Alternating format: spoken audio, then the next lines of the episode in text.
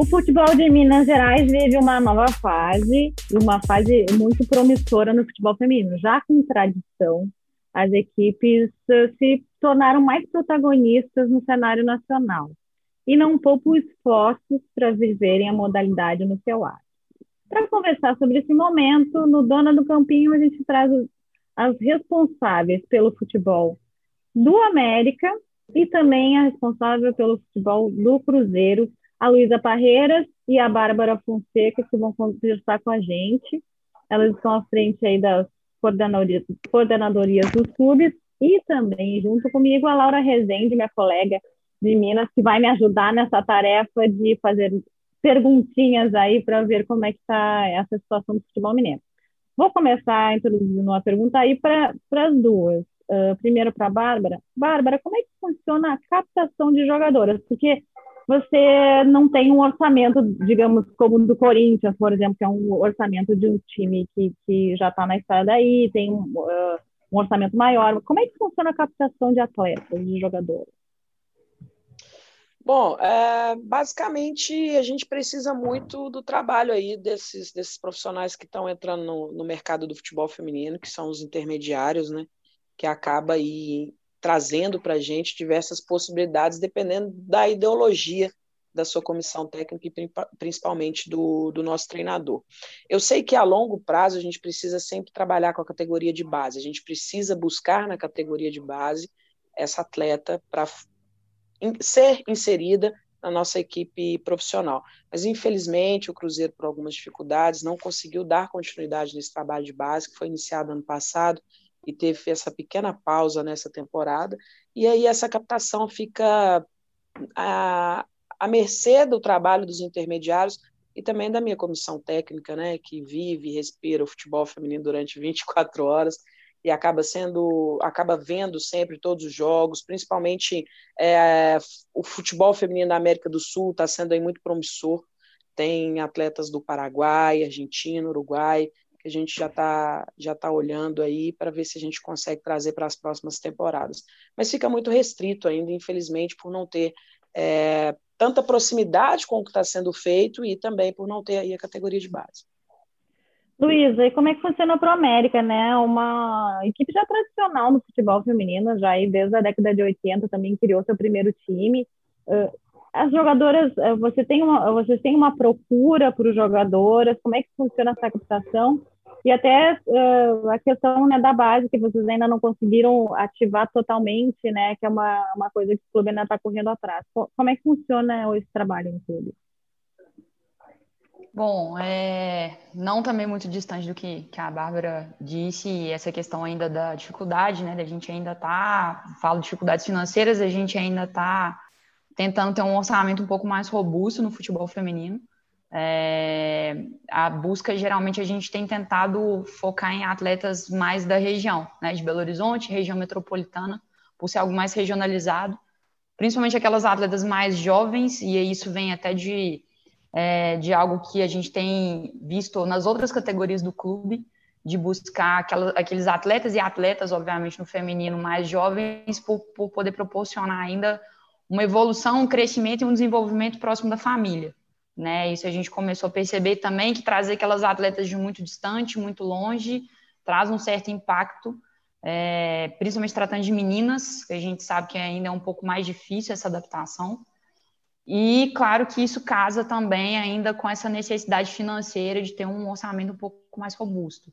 Então, basicamente, a gente busca aquelas atletas é, de Belo Horizonte, região metropolitana ou cidades próximas, é, e aí, contratações, que aí a gente consegue abrir um pouco esse leque de acordo com o que a comissão técnica é, exige, de peças necessárias que vão se adequar. É, essa análise, contando com a ajuda, como a Bárbara disse aí, de, de intermediários, que é um mercado que ainda está começando no futebol feminino, a gente vê que ainda é necessário, precisamos contar com eles, mas precisamos também de uma profissionalização que passa por várias áreas aí do futebol feminino. Mas aí a gente vai nessa busca de, de atletas que se encaixam nesse perfil, sabendo é, das características do clube, sabendo o que a gente consegue oferecer. A gente nunca aqui é, oferece mais do que o clube realmente tem condições de cumprir, né? Seja não só a questão financeira do salário, mas de estrutura e outras coisas que o clube tem condição hoje de oferecer, e buscando fomentar e fazer essa mescla entre atletas, vamos dizer assim, já formadas, com as atletas ainda em, em formação, as atletas mais jovens, né? É um pouco do que a gente vê muito se falar aí, que a pirâmide do futebol feminino é invertida, né? A gente está tá trabalhando aí com atletas já, já mais evoluídas e a gente está precisando fomentar ainda agora a, a categoria de base, é, que não temos aqui no América também.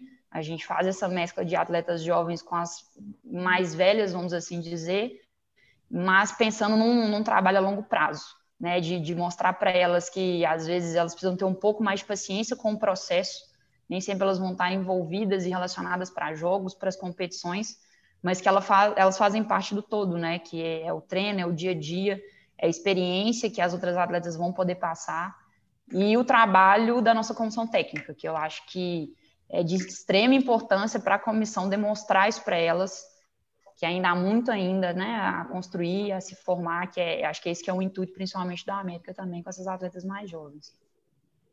Aí, só fazendo um parênteses aí, antes de, passar a palavra para a Laura fazer a pergunta dela, que a Nina também ia participar com a gente, a Nina, que é coordenadora do Atlético Mineiro, ela, por um, uma, um entrevista, não conseguiu estar aqui com a gente, a gente queria reunir as três. Mas eu agradeço muito a Bárbara e a Luísa por estarem aqui com a gente. A Luísa, inclusive, já nos contou que não almoçou ainda, estava com um problema sério com comida, porque ela está na correria que a dois já vai começar e o América está nela. Laura, contigo. Uhum. Ei, Cíntia, obrigada pelo espaço, por participar. Bárbara, Luiz, acho que é sempre bom a gente ter um espaço para discutir o futebol feminino, principalmente em Minas Gerais. A gente está engatinhando e eu vejo um cenário muito promissor de crescimento ainda. A gente tem muito para evoluir e trazer esse debate é muito importante. É, eu vou perguntar para a Bárbara, mas a Luísa também, quero que ela responda na sequência. Como que tem sido visto o futebol feminino dentro do Cruzeiro, dentro do América? É, como que os dirigentes têm visto essa modalidade, não só do ponto de vista de financeiro, orçamento, mas de visibilidade para o clube, de estratégia? Como que tem sido trabalhado isso de fortalecer mesmo o futebol feminino dentro de cada clube? Bom, eu vivi dois cenários distintos e com uma distância muito curta entre eles. O primeiro cenário era de entendimento total de que era por obrigação. Então eu, eu entro no Cruzeiro com essa consciência. E isso não, não, não me deixou com medo, não me fez temer a, a luta que eu teria que travar a partir daquele momento. E, obviamente, quando começou o Campeonato Brasileiro, que o Cruzeiro começou, nós estreamos contra o Taubaté com derrota, e na sequência a gente só foi perder na final no jogo contra o São Paulo. Então, as vitórias me ajudaram muito a fazer com que todos os envolvidos ali dentro do Cruzeiro, todos os colaboradores e diretoria, entendessem o Cruzeiro não como, o feminino não como uma obrigação, mas sim como uma oportunidade. E isso foi sendo criado de uma maneira muito repentina. Eu já, no meio do ano, já conseguia colher frutos desse entendimento. E esse ano eu vivo situação completamente diferente, de que todos os setores, todos os departamentos estão envolvidos em prol do fortalecimento da nossa equipe e, como um todo, da, da modalidade do, do, do, do futebol feminino. Então, hoje o Cruzeiro enxerga o futebol feminino como parte do clube e como uma oportunidade. E é importante que eu sempre falei isso em todas as reuniões. Olha, quando a FIFA orienta suas confederações a obrigar os seus filiados a ter equipe feminina, a FIFA não fez isso só por uma questão social. A FIFA fez um estudo e percebeu que é rentável. E, que vai, e se vai ser rentável a médio, a, a curto, médio ou longo prazo, isso vai, vai ser definido de como a gente vai profissionalizar as ações em prol do desenvolvimento do futebol feminino. Mas a FIFA não fez isso só porque ah, são mulheres, vamos. Não, gente, é porque sabe que é rentável, sabe que vai virar negócio e que é, por muito pouco a gente consegue fazer algo muito grandioso. Então, hoje o Cruzeiro tem essa ideia e, assim, semanalmente são reuniões com o pessoal de produção de conteúdo comercial que está vendendo, consegue vender, né? E a gente vê o engajamento nas redes sociais da nossa torcida que está consumindo o nosso produto. Então, hoje. E fazendo um parênteses, né, Bárbara? Até o, o, o, posicionamento do Cruzeiro nas redes sociais mudou, né? Está um, um, mais próximo do torcedor, né?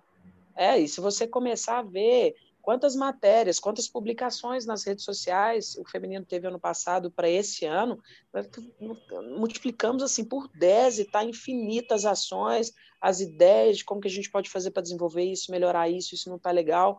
Então, hoje eu sou muito grata por estar tá, é, representando aí o Departamento de Futebol Feminino do Cruzeiro. Bom, assim, eu sempre falo que é, eu peguei a coisa que já mais é, organizada e estruturada, talvez até por mérito de quem está aqui comigo, conversando, batendo papo. É, o futebol feminino na América ele já faz parte né, da estrutura, assim, né? Já é algo que, independente, antes da obrigatoriedade mesmo da FIFA, já existia o futebol feminino aqui. É, isso trouxe um, uma consolidação, e eu falo perante é, departamento financeiro, né, RH, o jurídico, é, o setor de compras, comercial. É, o, o, feminino ele já está fazendo, ele já faz parte desse contexto aqui na América há mais tempo. E óbvio que isso facilita o fluxo do meu trabalho com as outras pessoas, né? Que é que a gente sempre sempre falar de um trabalho é, multidisciplinar, independente se é só dentro do, da comissão técnica, mas perante todos os outros departamentos do clube, né? Então, o que eu percebo é, dessa forma, o nosso, o nosso fluxo de trabalho ele é mais rápido, mais objetivo. É, isso favorece quando a gente precisa contar com apoio para né, que seja um transporte, uma logística, uma solicitação de alguma melhoria, que foi algo que eu, eu entrei ano passado, vamos dizer assim, já com a coisa caminhando da forma com que tinha sido planejado para o ano passado, e esse ano eu pude fazer parte de um novo planejamento. Infelizmente veio a pandemia, que deu uma parada né, em tudo que a gente tinha planejado, principalmente questão de calendário, a gente teve que reorganizar, mas eu vivenciei uma, uma transformação que foi principalmente a questão de melhoria de estrutura para o futebol feminino. Né? A América hoje ele, ele utiliza uma estrutura do Sesc Venda Nova, que é o local onde os principais clubes daqui, inclusive, mandam os jogos, uma estrutura fenomenal. E além disso, a gente ainda é, conta com a colaboração de outras categorias do futebol masculino, né? Então há um trabalho, há uma interação entre atletas e entre profissionais da comissão técnica, é, eu com os outros profissionais que dão esse suporte no dia a dia. Isso, isso favorece, isso facilita a nossa visibilidade perante o departamento de comunicação, que vai vir cobrir um treino, que vai vir cobrir, seja uma testagem de Covid, é, que vai fazer o acompanhamento de atletas que foram contratadas, né? Esse fluxo de informação é algo que é, é bem legal, é bem interessante aqui. Acho que muito por isso, por ser um trabalho que já é mais consolidado. Então, assim, é, eu penso que sendo consolidado, o que a gente precisa agora é crescer e demonstrar cada vez mais essa importância, né? Então, assim, ver algo que veio no nosso planejamento para esse A2 que começa agora, é, a gente sabe que temos as, as dificuldades, como todo futebol feminino ainda enfrenta, mas a gente entendeu também que está na hora da gente mudar de patamar e eu falo de questão de competitividade. Né? Temos condições para isso, a gente buscou dar isso, dessa condição, essas melhorias para as atletas, para que elas possam fazer o melhor dentro de campo, que é o que a gente busca com elas. Enquanto isso, a gente na retaguarda é, ter algo consolidado, porque aí sim buscar Bom, a gente conseguiu acesso, a gente conseguiu uma boa campanha. É, vamos então no departamento de marketing, na área de negócios, é, na comunicação, cada vez mais trazer essa visibilidade. Mas, como eu disse, é, eu vejo ainda já que, que, temos aí um passo à frente em relação a esse trabalho que já é mais consolidado aqui no clube desde 2015. Pegando só um pra... gancho no que a Luísa falou, falar, desculpa, falar. Cíntia. Não, é, vai Ela sim. falou da, da pandemia, né, de toda a paralisação, mudança do calendário. Eu acredito que isso deve ter sido um fator muito importante para essa temporada, até num trabalho extra-campo, assim, de psicológico mesmo, daquela angústia com as atletas de saber o que, que vai acontecer. Meu calendário está parado, eu não sei se eu vou jogar, eu não sei se eu vou receber, eu não sei o que, que vai acontecer. Como que foi esse tratamento relativo à pandemia do novo coronavírus com o time feminino, assim?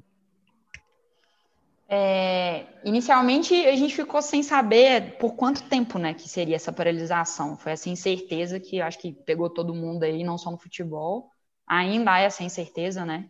É, uhum. Mas inicialmente o que a gente optou foi por dar férias. Então, o pessoal saiu de férias coletivas. Quando a gente viu que não ia ter previsão de retorno, que a situação só estava piorando, isso foi em abril, né? É, quando a gente resolveu dar as férias para as atletas e para a comissão técnica.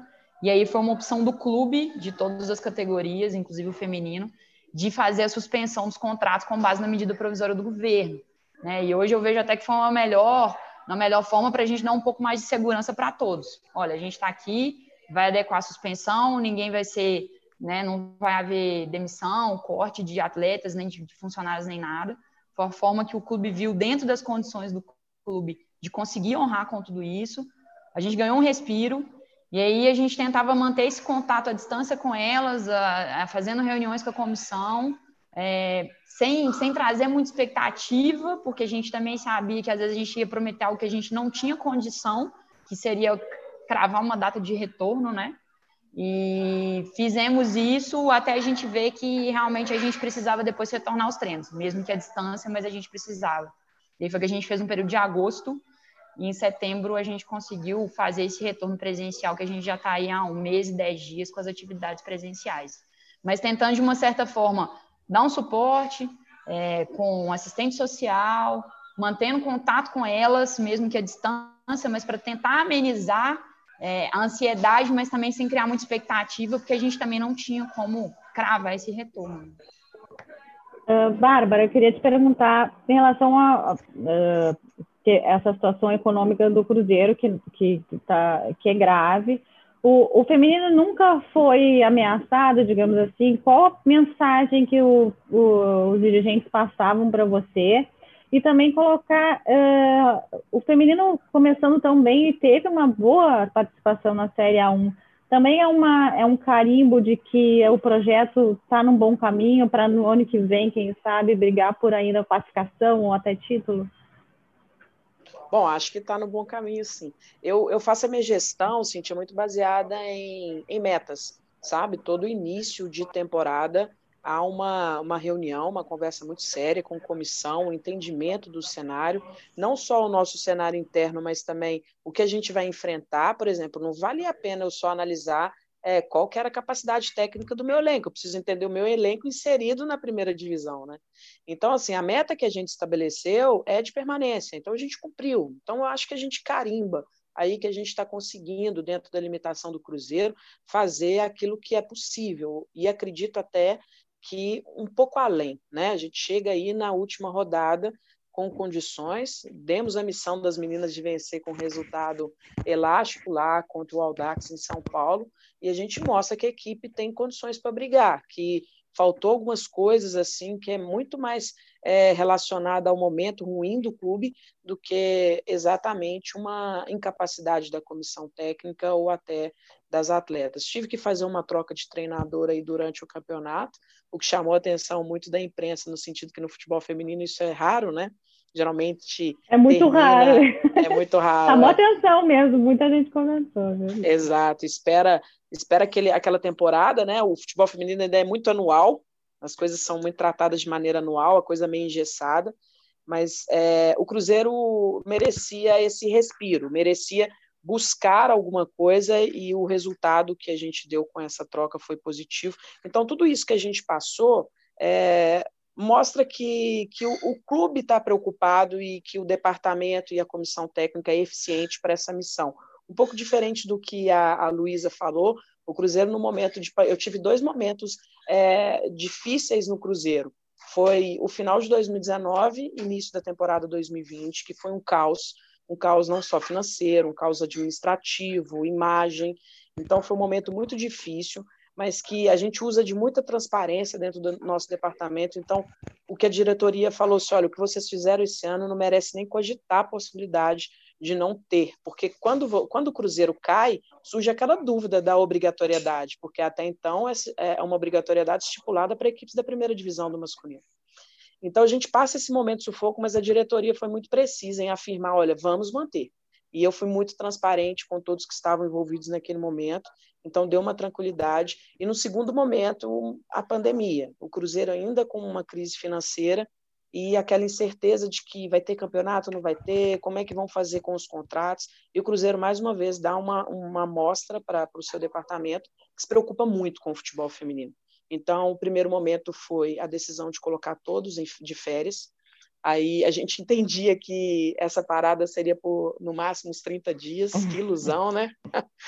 Mas aí no segundo momento o Cruzeiro fala assim: olha, as atletas vão permanecer com o salário, com, não, não alterou a situação, pediu só que eu enxugasse um pouco a comissão técnica. Então, a gente tinha oito membros, eu coloquei é, cinco membros no contrato de suspensão, os outros três ficaram trabalhando ativamente. Então, de imediato, na a semana seguinte que as, as atletas foram é, informadas que deveriam cada, ir, cada ir para suas casas e tomar muito cuidado, né? Todas aquelas informações que a gente obrigatoriamente deveria passar naquele momento. Na semana seguinte, a gente já começou com treinamento à distância.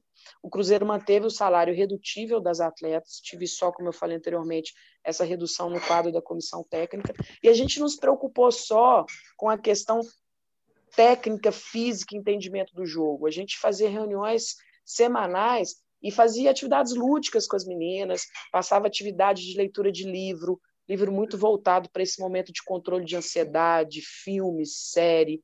É, mandamos diversos links de, de cursos que, que brotou né, na, na, na, no mundo, aí, na internet, cursos gratuitos e sempre preocupados com que a atleta tivesse nesse momento de muita ansiedade, de muita introspecção, uma evolução também enquanto ser humano.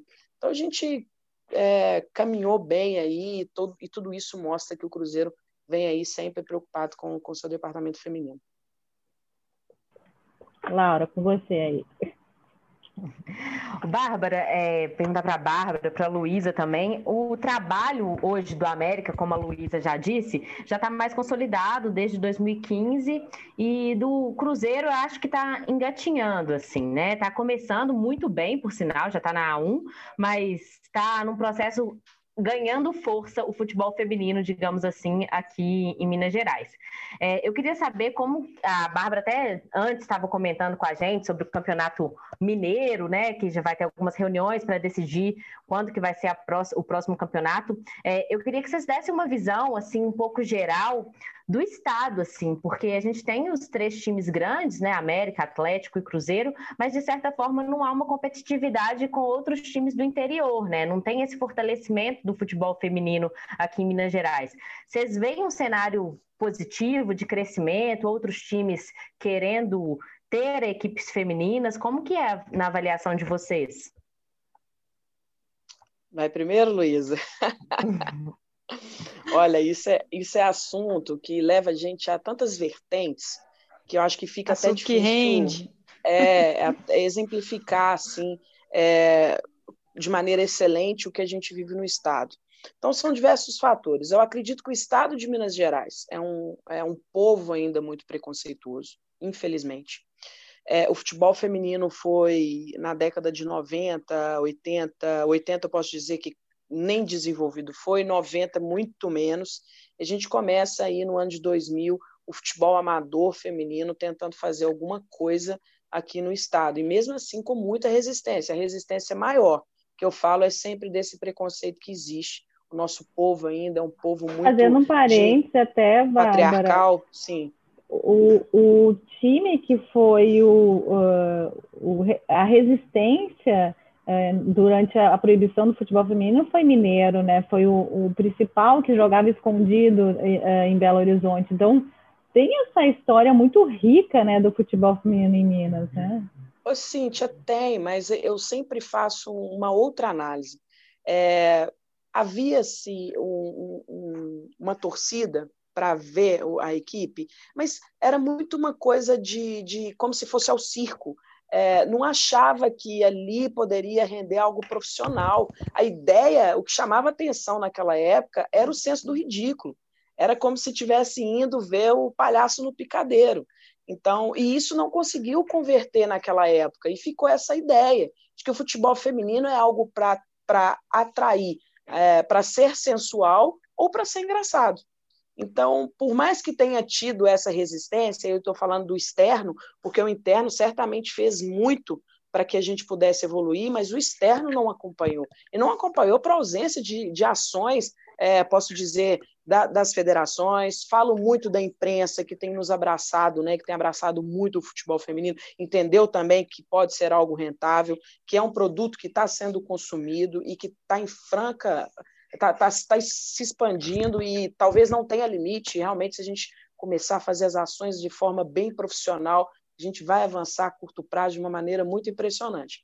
É, então, assim, o, o, povo mineiro ainda é muito patriarcal, entende-se muito que o espaço da mulher ainda é aqueles espaços bem reservados à mulher, que um campo de futebol não é espaço para ela, então a gente precisa quebrar esse tabu, e quebrando esse tabu, a gente precisa é, trazer esse, esses, essas, esses pontos importantes para o trabalho, o desenvolvimento do futebol feminino, que é um, um, a Federação Mineira, que precisa é, enxergar o futebol feminino de uma maneira diferente. Falo isso aqui tranquilamente, porque é uma crítica que eu faço diretamente à federação, a qualquer funcionário da federação, que precisa de uma pessoa, eu não estou falando da criação de um departamento lá, mas precisa pelo menos de uma pessoa que pense o futebol feminino o ano inteiro, sabe? Que inicie ali o seu primeiro, o seu 2 de janeiro, pensando o que eu vou fazer para criar um campeonato mineiro mais robusto, para eu criar competições, ou que seja torneios de base, para que eu possa fomentar as equipes do interior. Por que, que não obrigar as equipes que disputam o campeonato mineiro masculino a não trabalhar e desenvolver, iniciar aí o desenvolvimento do futebol feminino? Então a gente precisa é, muito ainda que, que, que a, o, o, privado, o setor privado enxergue é, como uma, uma possibilidade de, de trazer é, que seja um retorno social, um retorno para a marca que seja social, mesmo que não traga dinheiro, mas que valorize essa questão social de cada empresa. A gente precisa fazer o torcedor engajar e conectar com a nossa com a nossa luta e, e por fim fazer com que os clubes profissionalizem as suas as suas modalidades. Então, são tantas coisas que a gente precisa discutir, que precisa ah, melhorar no Estado e, e que é difícil, talvez, traduzir aqui em poucos minutos, mas eu ficaria com dois aí, essa quebra de tabu na sociedade e que a federação fomente de uma maneira mais, mais eficaz e mais excelente aí o, as suas competições, né? Que possa ser competições, porque por enquanto a gente está falando de uma, mas que uhum. possa se tornar competições de base e outras competições aí para as equipes pro, principais e profissionais. Então, fico com esses dois temas aí que precisa muito de um engajamento maior. Luísa. É, isso, complementando um pouco aí, a gente está nessa fase agora né, da definição do Campeonato Mineiro, então está bem borbulhando aqui. Eu, Bárbara, Nina, enfim, as pessoas envolvidas, a gente tem conversado muito sobre isso, porque a gente está num momento crucial para definir sobre o Campeonato Mineiro desse ano. É, mas é, eu acho que é, é, é, mais ou menos essa vertente que a gente ainda. Minas é um estado, nós mineiras sabemos disso, é um estado ainda muito paternalista, muito tradicionalista com certas coisas. E eu acho que o futebol em Minas, o futebol feminino em Minas precisa ser visto não mais como uma obrigação, né? E sim como algo que veio para ficar e que por isso que ele precisa dessa profissionalização, passando-se por várias vertentes, seja profissionalização dentro dos clubes, profissionalização perante as atletas, profissionalização perante as pessoas que dão ali, né, os staffs que dão aquele suporte ali para as atletas, é, e também as instituições, né, e claro, a federação, é, a gente teve um bom exemplo, hoje até isso foi discutido, é, em relação ao papel da Aline na Federação Paulista, que saiu da Federação Paulista e foi para a CBF, que agora está com, né, assim, com todo o gás e disponibilidade para fazer realmente a coisa acontecer. É, então, eu acho que é importante esse papel, não só na Mineira, como em outros estados. É, o, o, futebol feminino ele precisa de calendário, ele precisa de competitividade para a coisa acontecer. Quando você tem um calendário, você tem jogos, você atrai empresas, patrocinadores que não só veem ainda o futebol feminino como uma causa, né, para defender aquilo ali. Ele já precisa ser visto como algo a ser consumido, como a Bárbara bem disse, né? Muito vem se dizendo isso aí. Eu consumo futebol feminino, eu vejo futebol feminino, a audiência do futebol feminino, não só apenas como uma causa a ser, uma bandeira a ser levantada, mas sim a ser visto com devido respeito como algo profissional, é uma profissão. Né? Nós trabalhamos com futebol feminino. Então, isso é por onde também o futebol que Minas precisa passar um pouquinho aí. E eu tenho certeza, é, América, Cruzeiro, Atlético, né? Vamos dizer assim, os clubes os grandes da capital, e isso poder disseminar para o interior. Existem clubes sim interessados, existem pessoas sim interessadas no futebol feminino, e mais ainda atletas e, e potenciais a serem descobertos e desenvolvidos aí do interior para que a gente possa fomentar tudo isso. E para agora para encerrar, gente, que já está chegando sobre o nosso horário aqui, mas eu queria perguntar para vocês como é que está a situação realmente mais claramente do mineiro. Vocês estão debatendo? Como é que está isso, Bárbara e Luísa? Como em que situação está? É, nós tivemos uma reunião na semana passada e que alguns clubes já declinaram não ter condições financeiras de, de disputar a competição, muito pelos custos dos protocolos das testagens, né? E abriu uma, uma, uma, um prazo aí para que os clubes pudessem buscar um, um recurso no setor privado, uma parceria, uma forma de custear a despesa dessa competição. E eu não sei se a, a Luísa tem um entendimento diferente do meu, mas eu acredito que não vai sair muito do que já era previsível, né, previsto, os três aqui da capital e Patinga entrar na, na, nessa, nessa disputa. E, infelizmente, eu fiz uma crítica ano passado de que os clubes precisavam evoluir, que a federação também precisava evoluir. E eu acreditei muito. É claro que a pandemia justifica algumas dificuldades, mas não todas.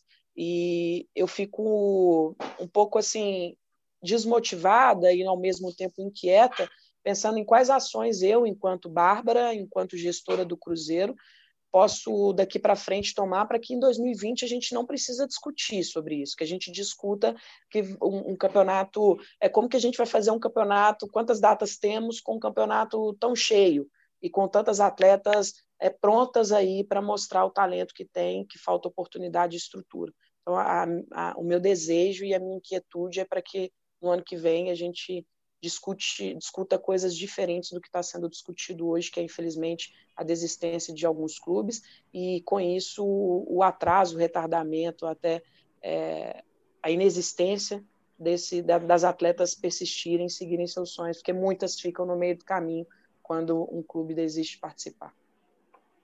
Luísa, e você, qual a sua visão sobre o Mineiro, né? Sobre a ocorrência ou não do Mineiro e a fórmula, digamos assim? É, aqui aqui no, no América, a, a nossa opinião, e, e, na verdade é o que a gente vai, vai tentar aí, é que realmente aconteça o campeonato, né? A gente quer que aconteça, a gente quer disputar. É, os clubes, como a Bárbara bem disse, os clubes se organizam para isso. É, a, a gente apenas ponderou que a gente gostaria que esse campeonato se encerrasse neste ano de 2020 né? Porque senão a gente vira o ano e aí são novas incertezas, talvez novos problemas. Então a gente entende que a gente tem calendário para disputar ainda nesse ano de 2020, mesmo que o América especificamente ainda esteja na A2. É, enfim, temos, temos condições para isso. A gente ficou esse período todo parado, esperando para poder realmente ter competição. É, mas é um pouco disso que a, que a Bárbara disse, que a gente, é, outras pessoas vêm conversando. A gente precisa virar essa página, né? A gente não pode todo ano iniciar com essa incerteza se vai ter apoio, se não vai ter apoio, se vai ter patrocínio, se não vai ter patrocínio. E ainda diante dessa dificuldade esse ano, que são os custos que foram aumentados em virtude do protocolo do Covid, né? Que, ok, tem que haver mesmo, é questão de saúde, né? Nenhuma questão da, da própria federação ali, enquanto é, entidade que organiza o campeonato, mas a gente precisa seguir esses protocolos. A gente também aqui bateu nessa tecla de que é, a gente não quer arriscar, seja nossas atletas ou seja comissão técnica, né, para colocar e a gente não sabe se a, se a outra equipe vai estar tá seguindo os mesmos protocolos que a gente segue aqui. É, então, isso para a gente é, é, fundamental, é essencial. Mas é, queremos ajudar de alguma forma, mas a gente também fica impotente diante de uma situação que às vezes não envolve apenas os clubes. Né? A gente precisa desse apoio que seja vindo também mediante CBF, perante as federações estaduais, mas a gente precisa virar essa página. Que fosse 2020, não foi possível, e que fique para 2021. Um calendário talvez mais extenso, com mais equipes, com mais oportunidades para que isso aconteça. Todo apoio é importante, né? A gente sabe, é, a gente está aqui brincando que eu falei que eu estou sem já dormir por causa da semana de estreia. É muita coisa que passa por trás de um jogo de futebol. Né? Então, assim, que seja com o apoio de uma logística, de uma empresa que vem e consiga é, oferecer uma ambulância, é, enfim, a gente precisa desse apoio para que os jogos aconteçam, porque um pequeno clube que é importante para a competição, eu falo um clube do interior, é, o peso disso é muito maior ainda para os clubes da capital, né? Que ainda tem suas dificuldades, mas imagina para eles. Então a gente precisa que isso seja de uma forma que fique adequada para todos poderem competir, porque a modalidade precisa disso. Bom, gente, queria agradecer muito a Luísa Parreiras que coordena o futebol feminino na América, a Bárbara Fonseca, que coordena o futebol feminino no Cruzeiro, e salientar que a gente tem também no GE. Globo a tabela da A2 brasileiro, que o América vai estrear agora no final de semana. Quem quiser conferir lá a tabela de jogos, acompanhar o América, como é que vai sair. O Cruzeiro que acabou de participar da A1, por um pouquinho não conseguiu se classificar para os quartas de final, mas ano que vem volta forte, como a Bárbara já falou. Queria agradecer também a Laura por, por participar aqui com a gente e fazer essa dupla comigo aí que tanto me honra. Laura, muito obrigada, viu? Obrigada, Cíntia. Foi um prazer estar aqui participando. Até a próxima, Bárbara, Luísa. Sucesso aí no restante da temporada do América e o Cruzeiro também voltando forte quando o Mineiro voltar e no Brasileiro ano que vem, com certeza. Beleza, meninos. Agradeço, Cíntia, por, por esse espaço, Laura também. É sempre importante a gente colocar o futebol é, feminino mineiro em, em voga aí, né? Para que a gente fale que aqui também está sendo feito um trabalho bacana Luiz e Nina, que não pôde nos acompanhar, vai ficar aqui desde então minha torcida. Vai ser muito lindo para o futebol mineiro e para mim, que sempre levantei essa bandeira do futebol feminino, que ano que vem a gente consiga ter três equipes mineiras lá na 1. Se Deus quiser, vai dar tudo certo e aí a gente vai voltar muito mais forte, com certeza. Um abraço a todos. Meninas, obrigada, foi um prazer. Cíntia, eu te confesso que o Dona do Campinho tá na minha barra de favoritos lá, toda vez que eu entro na internet. é, Twitter, estou sempre acompanhando. Parabéns aí pelo trabalho em acompanhar. A Laura também já acompanha um tempo, na época que ela fez o podcast com o nosso diretor aqui, o Paulo Brax. Eu, logo que foi divulgado, eu acompanhei. Então, obrigada aí por prestigiar nosso trabalho. E é isso que a Bárbara falou. É bom também mostrar que aqui em Minas a gente está correndo atrás e tentando fazer um trabalho bem bacana no futebol feminino. Obrigada pelo apoio. Bom, gente, então, Dona do Campinho fica por aqui, essa edição especial com o futebol mineiro feminino e volta na próxima semana com mais um episódio. Até lá. Tchau, tchau. Dona do Campinho.